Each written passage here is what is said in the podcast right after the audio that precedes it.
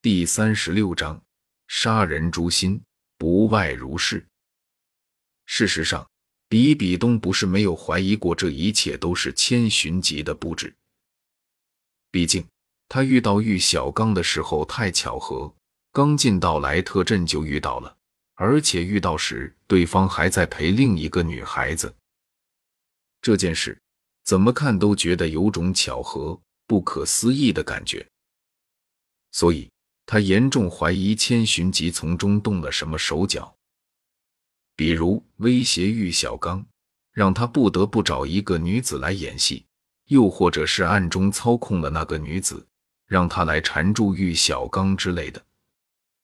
不过在思索再三后，他还是否定了这个猜测，因为他老师当时看到玉小刚时的错愕不像是装出来的，显然对方也没想到会在这个地方、这个时间遇到玉小刚。当然了，那份错愕也有可能是他老师装出来的。不过，比比东并不认为自己那位一向高傲的老师会为了他这个逆徒而专门去学习表情控制。他还没那么自恋，而且是否喜欢一个人，心中是否有他，是藏不住的，也是伪装不了的。这点，在意他的人是能够从他的眼睛里看出来的，而。比比东就从玉小刚的眼中看到了柳二龙的影子，显然对方是真的喜欢上了柳二龙，最起码也是对其有了好感。察觉到这点后，比比东心中的酸楚和嫉妒更甚了，这也是他为什么会做出配合千寻疾的行为的原因，因为他嫉妒柳二龙抢了自己的位置，也恨玉小刚的变心。只是一个朋友吗？看到比比东任由千寻疾揽在怀里，还甜甜的问对方喊夫君，玉小刚心中一痛。他很想骂比比东，说他是个贱人，这才和他分手没多久呢，就找了个下家。可是仔细想想，他又何尝不也是做出了同样的事情呢？他现在不也有了别的女人了吗？虽说。他现在还没有正式答应和对方交往，但是终究是对其有了好感，心中有了对方的位置。这样的他又有资格指责比比东变心了呢？更何况二龙现在还在他身旁呢。他要是敢表现出要抛弃对方，和比比东再续前缘的意思，怕是分分钟上演母暴龙吊打颓废大叔的戏目。比母老虎更凶的是什么？是公老虎吗？不是母暴龙。而柳二龙就是一个比母老虎还要凶残的母暴龙，而且挨一顿揍这还是轻的。要是万一柳二龙想不开，要弃他而去了，那他就得哭了。毕竟现在比比东已经有未婚夫了。他就算有心想要和对方再续前缘，也要看对方的未婚夫同不同意。因为玉小刚并没有在魂师界听到比比东和谁成亲的消息，所以他以为千寻疾和比比东之间只是先订婚了，还没有成亲。至于为何他们的订婚并没有公开，对此玉小刚猜测。或许是他们背后的势力有什么考量或者算计，比如准备暗中算计某个大势力之类的。而能够和武魂殿未来的继承人联姻的人，怎么想身份都不会特殊，说不得背后又是一个武魂殿级别的势力。而这样一个大势力出身的人。会眼睁睁的看着他一个蓝电霸王龙家族的废物绿了自己吗？显然是不可能的。说不得会派出手下来清除掉他这个自家夫人年轻时的污点。而到了那个时候，他在失去了柳二龙和比比东的的同时，也会失去自己的生命，甚至还会祸及自己的家族。想到那种可怕的后果，玉小刚浑身打了一个激灵，然后强行挤出了一抹笑容，夫君，原来比比东你已经订婚了啊！恭喜啊！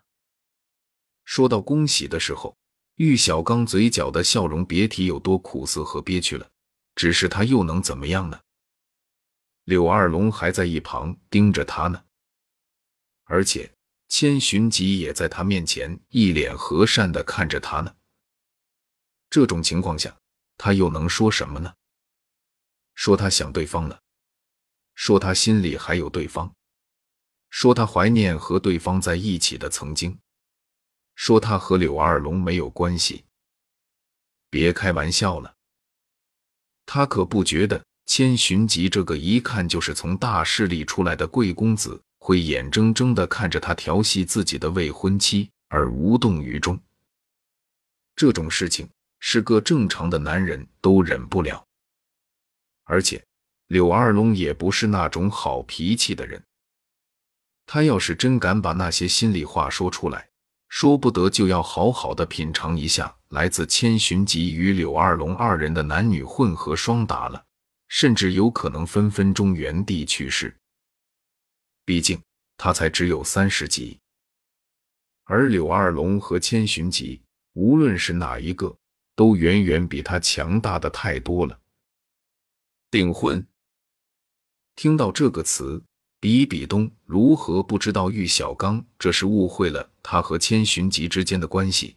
以为他们真是一对夫妻，不过他却丝毫没有要解释的意思，因为他现在只想报复玉小刚，报复他的移情别恋，报复他的变心。而眼前这个误会来的正好。这样想着，他看着千寻疾的眼神更加温柔，语气也更加娇媚了。不，小刚，你误会了，我和夫君已经成亲了，只不过因为某些原因。武魂殿并没有对外公开，就是了。说话间，他还讨好的将琴手靠近了千寻疾的耳旁，小声的说着什么上，状态很是亲昵，一副郎情妾意的样子。当然了，这是在玉小刚的角度看来是这样的。实际上，比比东这是怕千寻疾不配合自己，拆穿他的谎言，所以借助说悄悄话这个动作。和他谈条件呢，老师，别拆穿我。听到这话，千寻疾面上的笑容不变，嘴唇嗡动，传音向比比东说道：“老师可以不拆穿你，甚至还可以帮你的忙。不过，作为帮忙的代价，昨晚那个没完成的动作。”边说着，他看向了比比东的朱唇，眼中的意味很是深长。看到千寻疾的动作，早已不是初出茅庐的新司机的比比东，如何不知道对方这是在打什么主意？那分明是想让他。